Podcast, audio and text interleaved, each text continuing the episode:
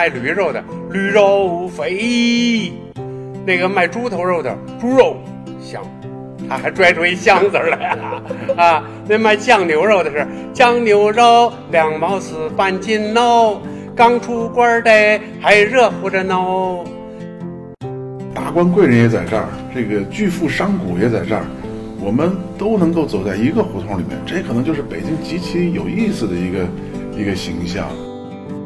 所以你现在想找的原汁原味儿，你现在吃那豆汁儿都不见得是北京人做的。所以，所以现在你说你要什么味道，那就要点人情味儿吧。大家好，这里是后浪剧场。一档后浪出版公司旗下的泛文艺播客，我们关注青年人的生活方式和文化审美。我是小树，本期节目又是一次声音旅行，我们邀您一起在声音中来了解老北京的声色气味儿。在正式开始之前，先请您用耳朵来参观一下我平时逛胡同时搜集创建的私人声音博物馆。也欢迎您在喜马拉雅、小宇宙和 QQ 音乐这三个平台的节目下方留言，和我们一起分享关于老北京的声音、颜色、气味和味道，或者到后浪剧场的微博。转发并留言，我们会在这四个平台抽取四位幸运听众，送您一张四月一号在北京天桥艺术中心出演的舞台剧《正阳书局》的戏票。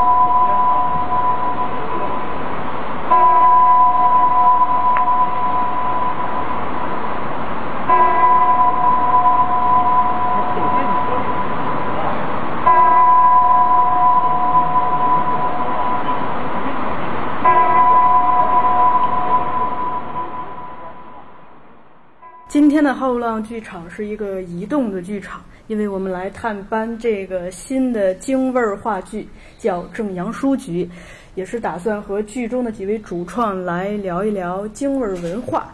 那我们先就介绍一下今天的嘉宾，可以请这个各位老师先自报家门一下。呃，大家好，我是您的老朋友演员张秋歌，我在这个正阳书局这个戏里面扮演崔大雪。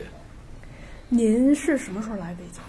哎呦，八四年，上海戏剧学院，实际上我也算是多多半个北京人了。真正、真正的北京人不是很多，是吧？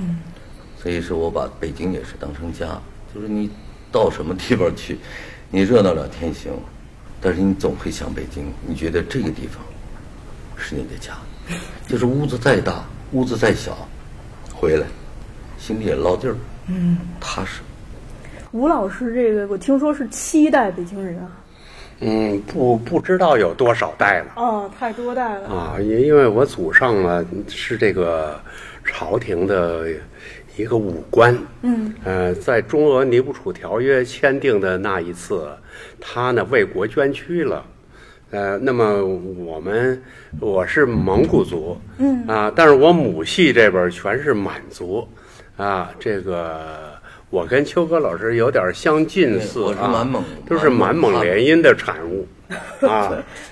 要说这个八旗子弟是说那个怎么会混的这这这么惨呢？我小的时候家里头穷的叮当乱响，啊，就是那个始终就没有自己的房子，那都是我爷爷那时候真这个不争气，他抽大烟啊，把这个家产连祖坟都卖了。我们这个祖上虽然很光荣，但是到我爷爷这辈儿啊就很破落。落牌了，啊，对，呃，落牌了就是落魄了啊。这个北京过去这个说这些老话啊，有很多现在呢就似乎听不懂似的，因为呢咱们推广普通话呀，有一些个北京的方言呀，就那慢慢的就淡出了。但是呢，我始终就是生活生长在这片沃土。小叶老师不是北京人，我不是北京人，啊啊，我我是沈阳人，我是东北东北人。您什么时候到北京我？九六年，96年九六年上大学的时候，那也二二十多年了。嗯对，也有二十多年。嗯，替我们广大的听众问您一下，这个上了戏剧新生活，生活有改善吗？哦，还还还好，还好还好。嗯，接下来坐在我身边的这位是咱们正阳书局这部戏的编剧关博老师。关老师是北京人对吧？对对对，我是北京人，我生在北京，长在北京，但祖籍在陕西西安长安县。第一个话题，我我是想聊一下跟大家这个北京的声音，那可以是老北京的，也可以是咱们现在的。就是比如说我们提到北京的声音的话，您会想到什么声音？有北京特色的相声，相声。我告诉你，我刚来北京的时候，我在东单，因为轻易嘛轻易，在嗯北京火车站的钟声，包括邮电大楼的。对，八十年代初的时候，北京还能听到声音，现在我听到的全是汽车声。八十年代初的时候，二环刚有的时候，我们打车，师傅，别绕二环啊。所以你得想想这些年的变化。我们那时候能够真的 到什么季节能看到什么颜色，这是第一。第二，你到该静的时候，它一定是静下来；该到热闹的地方，你能听到热闹的声音，很正常。现在 后半夜两点钟还堵车呢。我有一次，我十二点钟，我一点不撒谎，堵车呢。嗯，所以，我真的能听到那个那个驯鸽的那个飞声哈，那歌声，知鸟声。哎呀，现在很难了，现在听的都机器声。嗯，怀念，有有这种，有一种怀念的东西在。嗯，所以这个戏我就非常喜欢，不仅怀念我三十多年前的北京，让我怀念六七十年前的北京，一样的六十多年前的。关老师，您呢？小时候在这边会经常听到什么样的声音？对，刚才秋哥老师说到这个西单电报大楼的声音哈，我非常幸运的是，一直到现在还能听到，哈哈因为离得近，离得很近。对，有的时候上下班的时候赶到整点儿，它会有报时啊，一声一声。有的时候加班晚了回去的时候，就能够哎，这个人比较少的时候，能够独自听到这声音是很很美妙的，一下就是击穿了时空，回到了八十年代，回到了小的时候。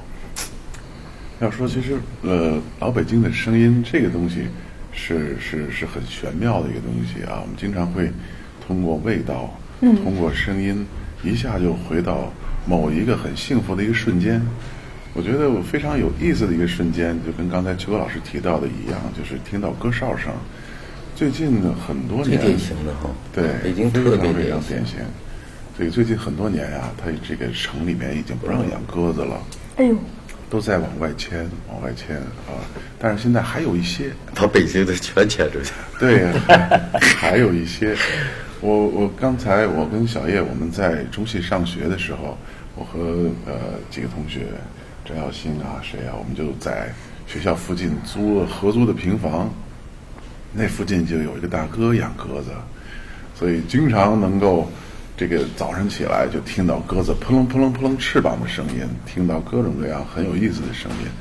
老北京的这个这个声音形象是一个，呃，我个人觉得啊，是一个，呃，从清晨到夜晚都有自己不同的属性，嗯，这样的一种声音。啊、其实，在去年我有一次非常凑巧，我还遇到了，呃，在朝阳区的一个很高档的社区门口，在停车等人，遇到了磨剪子、枪菜刀的一个山东哥们儿，推着自己的自行车，一边吆喝着，一边儿这个他还有一一一串铁铁板对对啊，还晃呱啦那个呱啦哗啦 哗啦，还吆喝磨剪子、枪菜刀，就忽然间你就感觉穿越了，在一个高档社区，是乐城国际还是什么社区，正门口一个大哥推着小车，就像二十年前一样。嗯，所以这个这个社会在不停的在向前发展，在往前突飞猛进，但有的时候忽然间，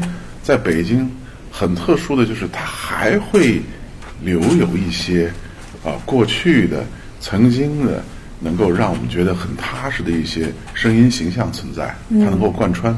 我觉得这是北京这座城市，啊，不管是过去还是现在，都是很美好、很美妙的一一个呃一个味道。嗯，小叶老师有听过类似的这种叫卖的声音吗？那我倒是少，少。反正我我九六年来的时候，就那会儿就，嗯，戏学院那胡同里头，有的时候有。有，啊。有的时候有。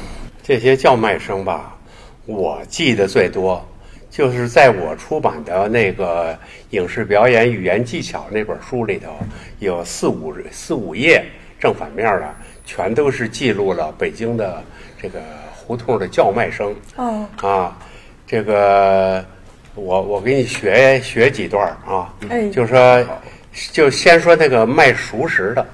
啊，这个比如烧鸡呀、呃肥卤鸡呀、酱牛肉、羊头肉这个啊，说羊头肉，哦，羊头肉，哎，卖驴肉的驴肉肥，那个卖猪头肉的猪肉香。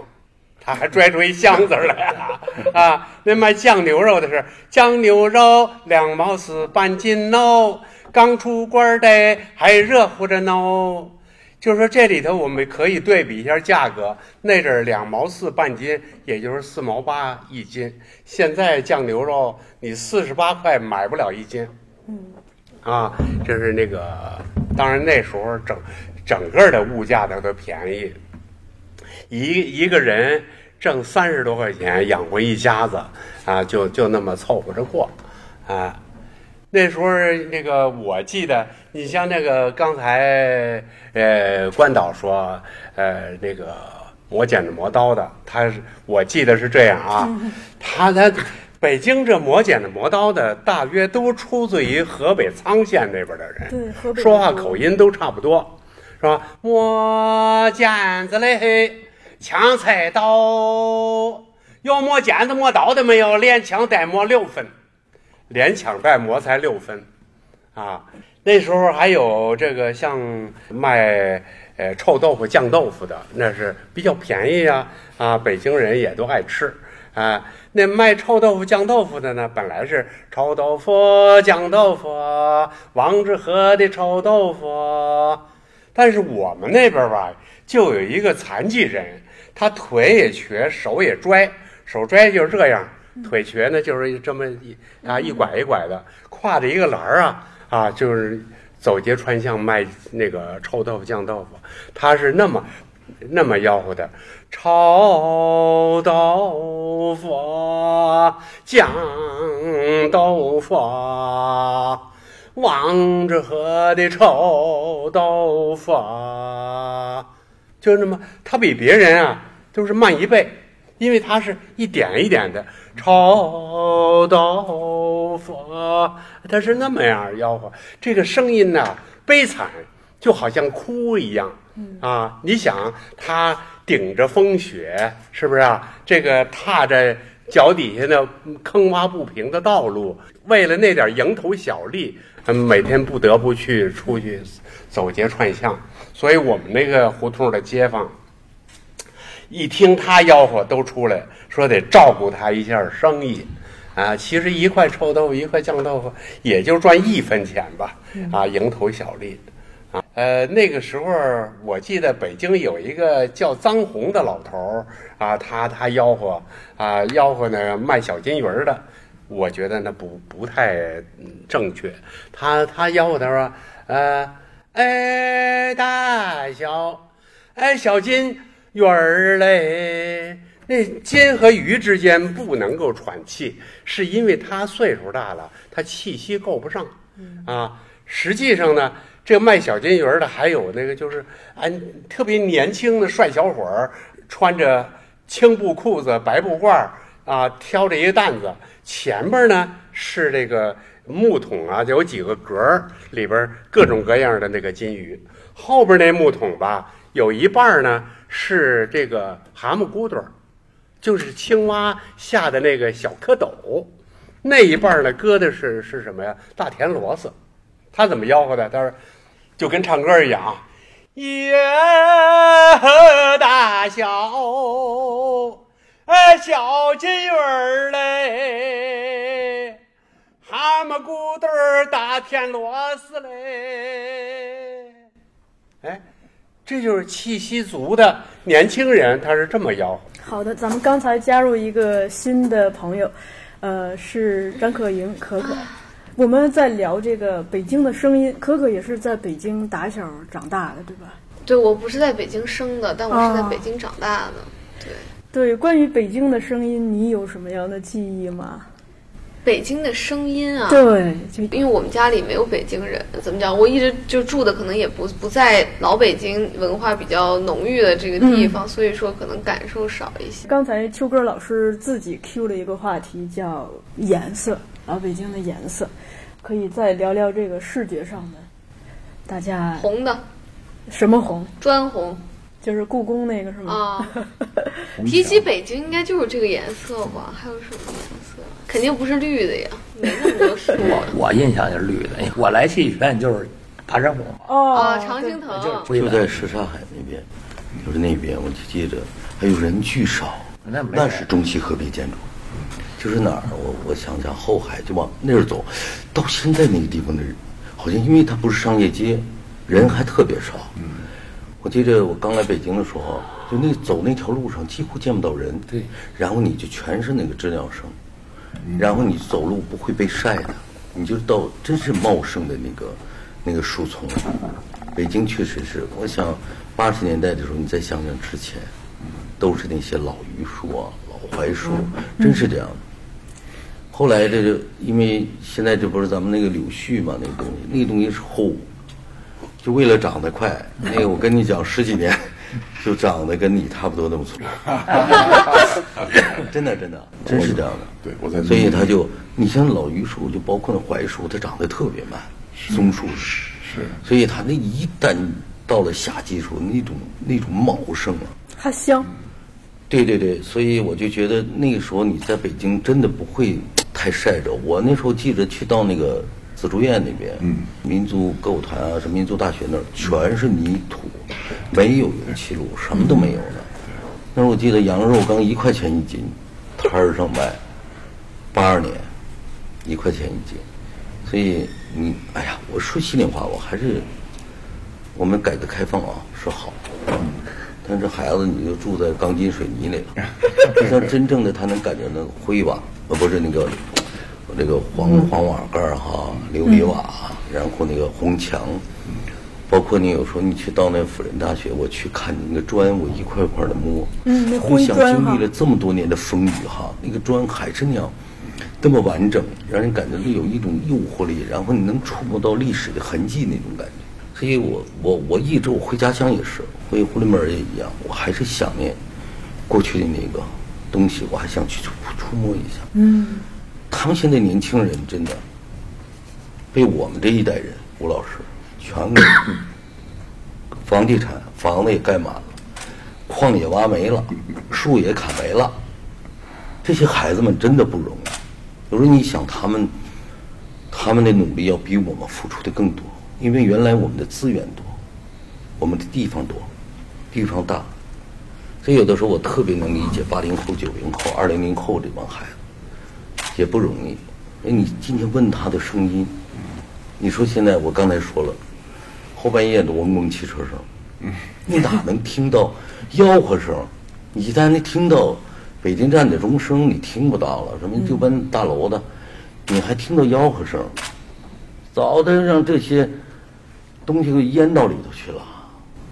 他们那天给我讲说，就有一个坚守那个三轮车的那个那个人。我那时候从北京站下来，你还小着呢，那还不是十七个黑羊，那时候全是那个三轮车、板车板车、板爷嘛，然后那个裤腿子那儿叭一加上之后，一个水挂到前头。哎呀，我我那时候在光明桥住，我从北京站下来之后，我说给个，哎呦，那也就是两块钱吧，三块钱样就给我送到光明桥。哎呦，我一看老太爷真的骑着特难受，我就觉得我于心不忍，你知道吧？然后我就骑，然后他就给我讲北京，这个路上他就给我讲北京的故事，说话全是那种管不着我跟您话，嗯。嗯，混吧我跟着，那都前门那一带的，好像他还分区域的，嗯，那时候你还能听到北京的味儿，嗯，现在全是什么大碴子味儿，哪儿都是，到哪儿都没了。那时候要骂人孙子，他说孙子也，这这这就是这样，撅着嘴上。关老师提到颜色会想到什么？哎呀，我觉得北京的颜色是非常有意思的一个颜色，它呃因为气候的原因，四季分明。尽管秋天稍微短一些，但是它的秋天是很饱满的秋天，所以北京的颜色是非常丰富的。你像，呃，南方就是绿色，我像我在福州啊出差啊演出啊啊非常舒适的环境，一年到头都是绿色的，对吧？到西北啊，在在在，包括我们在新疆演出的时候，它的颜色一年四季可能都是那个颜色，但北京的颜色非常丰富，有绿色，有金秋，对吧？还有白雪茫茫的冬季，啊，还有暴土扬尘的春天，啊，夏天在游泳池是吧？几个后海、什刹海，啊，还有各种各样的水系，它有碧波荡漾的时候，还有白塔，所以北京的色彩非常丰富。这也象征着一个北京，它是一个极其包容的一个地方。我们今天坐在这儿，除了可能像吴老师祖上七代，甚至是十代都在北京，可能我们其他人祖上都不来自于北京我。估计和周口人都有点关系。这周口店北京猿人，对对对，但是这可能就是他的一种品格。嗯，我们谁来到这个城市，都会在这个城市当中，呃，找到自己的能够生活下去，能够呃比较舒适的一种状态。像刚才吴老师的几种叫卖，嗯，来自于不同地方的口音，他们怎么就能卖小金鱼儿？卖这个猪头肉、牛肉，啊，磨剪子、枪菜刀，还能够在北京生活下去。北京又有皇上也在这儿，达官贵人也在这儿，这个巨富商贾也在这儿，我们都能够走在一个胡同里面，这可能就是北京极其有意思的一个一个形象。嗯，像新在胡同里面住的，就是一个极其有意思的形象。旁边的大宅院，一个院子几个亿；隔壁的小胡同里头，饭店服务员在那儿住着，一个人一个月几百块一个床，就是这个这个起伏非常大。但是我们走到一个小胡同里面。对吧？他家的豪华车库比我住的平房还要可能还要大，但这就是北京，你你永远都会在一个空间里面共同呼吸着一样的空气，看到同样的绿色，看到同样的青砖灰瓦。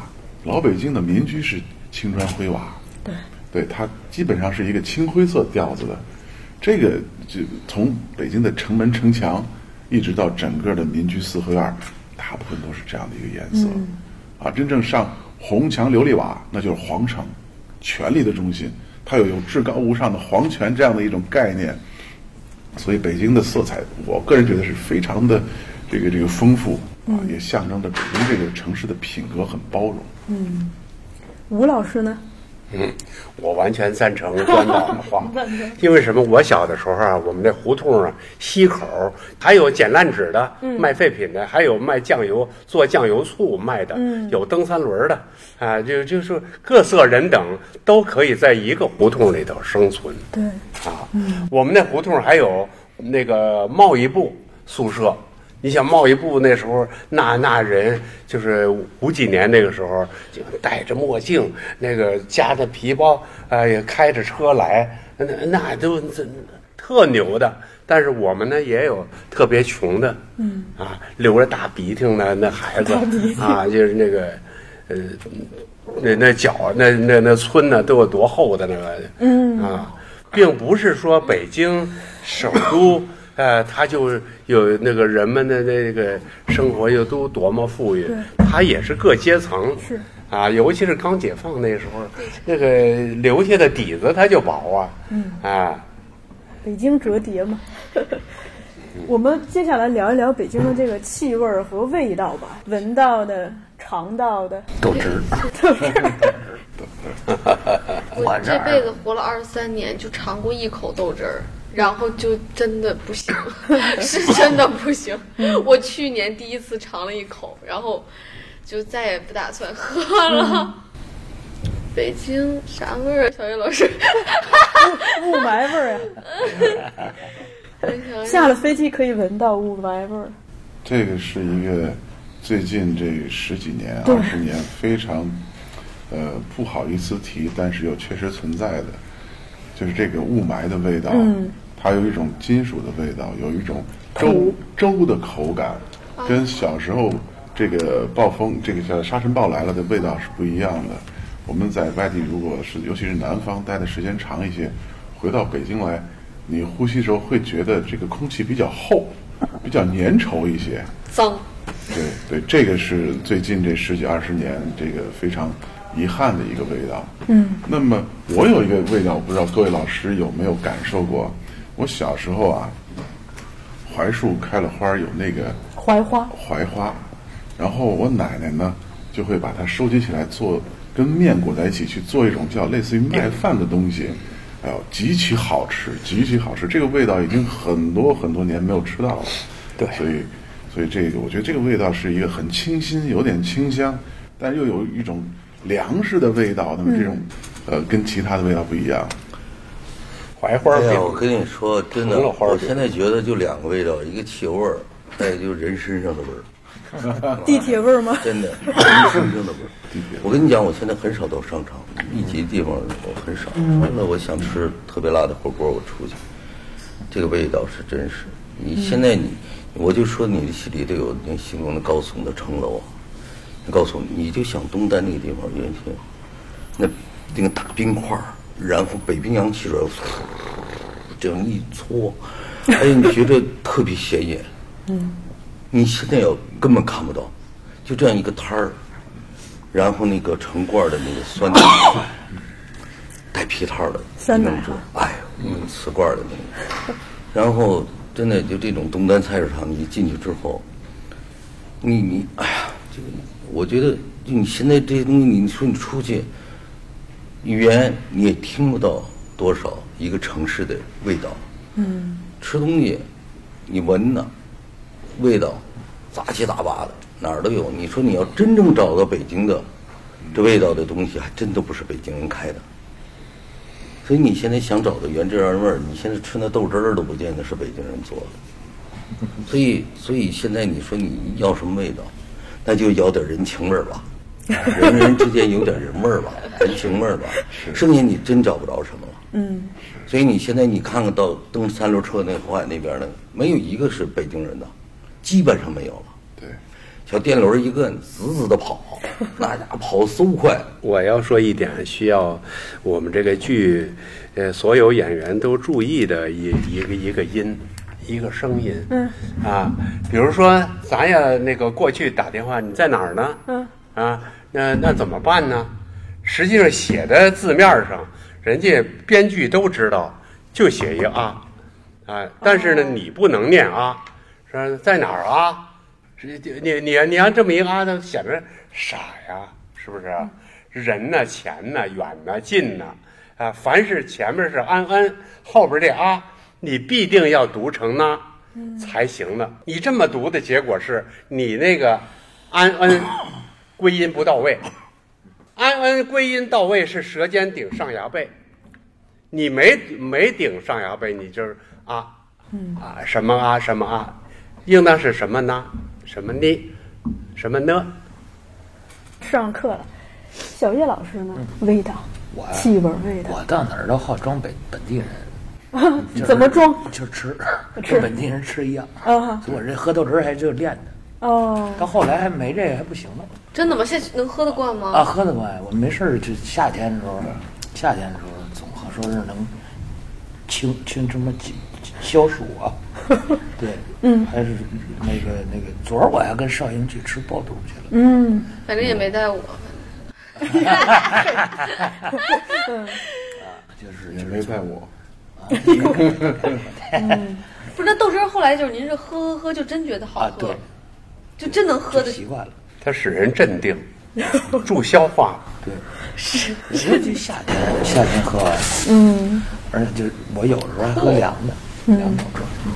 可以可以，像您刚提这个相声啊，那您一般平时比如说听哪一类的，或听谁的呢？相声，刘刘宝瑞的，刘宝瑞的，刘宝瑞的，嗯。张寿臣的，嗯，侯宝林的，啊，那个郭那叫什么郭荣启的，老老一点的听，曲艺类的呢？曲艺类的，啊曲艺类，大鼓大鼓书什么的，嗯都都挺，都挺啊，插曲儿也都听，啊 京韵大鼓、京东大鼓、对单弦插曲儿，对，都挺。因为这个时间关系，咱们可能只能聊到这儿了哎。这个随缘的事儿，我也就随缘了。那今天那个谢谢各位老师过来跟我们聊这个京味儿文化，呃，也是意犹未尽的。其实如果时间充裕的话，也想多深入的好好的聊一聊。然后呢，虽然是这个时间很短，但也算是上了一个声音的课吧，又是听叫卖，又是学这个北京话。欢迎大家到这个戏里头来感受这种，呃，整个北京的文化这个风味儿，这个氛围。可可开始吧，先。北京话说呀，我不太会，不是就正常说吧。那个就是说，咱们这个戏啊是三月三十一号到四月四号在天桥艺术中心，嗯，啊，不是在天桥剧场，不要走错，天桥艺术中心演出。咱们这戏有啥特色？可以简单的。这个戏的特色啊，就是形散神不散。谢谢啊！欢迎大家走进剧场，来看这一部具有当代北京精神品格的老北京戏。哎希望能够把我们这这片土地上生活的感受分享给大家。嗯，谢谢。大家看完这个戏呀、也可以这个到北京的周边转一转。我看剧情涉及这个辅仁大学，对吧？嗯，他那个旧址也就在这个西城区吧，算的。算是对，大家可以去那儿感受一下。我看那个最最新，在护国寺那哎个，对对东东口，，感受一下那个秋歌老师刚提到的那墙那砖，好的，那咱们就这样。好，谢谢，再见，谢谢大家。总觉得自己怀才不遇，一天天的睡不着觉，翻来覆去，梦里多想回到过去，回到那片老街区，孩子们自由自在，无忧无虑，开书局。总想走出舒适区，可是经济不允许，难免有点坏的情绪。看大山谈投资，卖周边做 IP，计算利润率，不知道什么时候的倒闭。一天浑浑噩噩，不知为了什么活着。岁数不算大，可满脑子困惑，回不去的过往，美好的回忆。看着身边朋友一个一个都不容易，来不及去思考生存的意义，就像感受到了那些工作的压抑、生存的压力、上班的麻痹、丧失童年安逸，一切都奔着利益。没有人愿意听我瞎掰，没有人有空停下发呆，我们的路就这样渐渐岔开，连我自己都变得有些忙不过来。明明心里还是慌里慌张，啊还要装出一副吊儿郎当。啊他们都说好男儿志在四方，但我一心只想待在我的故乡。我不愿意打开世界之窗，你们斗志昂扬，我就把回忆珍藏。等到有空的时候，大家再来一起分享。你们发愤图强，职场里跌跌撞撞，社会里四处闯荡，练出了酒量和胆量。我只想说辞，别什么事儿都自己扛。哪怕他们说我鼠目寸光，好在我有一个理解我的姑娘。姑娘多久没看过夕阳？多久没回过故乡？影子把它剪拉长，这个年纪还有谁敢说理想？每个人都应该追求一个美好的未来理想。对，当你老年的时候，这个有点像那个谁的戴望舒的那个，啊那个那个什么，嗯，那个寻梦者，就是实际上当你老的时候，你看到那金色的背里的猪，然后抱在你怀里，你你的梦为你开出花来了。当你衰老的时候，嗯，已经衰老的时候，你最后是牛逼的，就是你有一个美好的回忆。对，人活着真的，对实际上就是一生，就是两万多天。最后你总有一个美好，临死之前你心里觉得我这一辈子对得起爹妈，对得起我老师，对得起我朋友，对得起我的亲人，嗯就行了。你心里无愧就行了呗，很简单。你说人有多多了不起啊？对对，但其实人一辈子活下来就是记忆嘛。就是记忆嘛。对我们经历过的、感受过的，变成了记忆，存在脑子里面。对。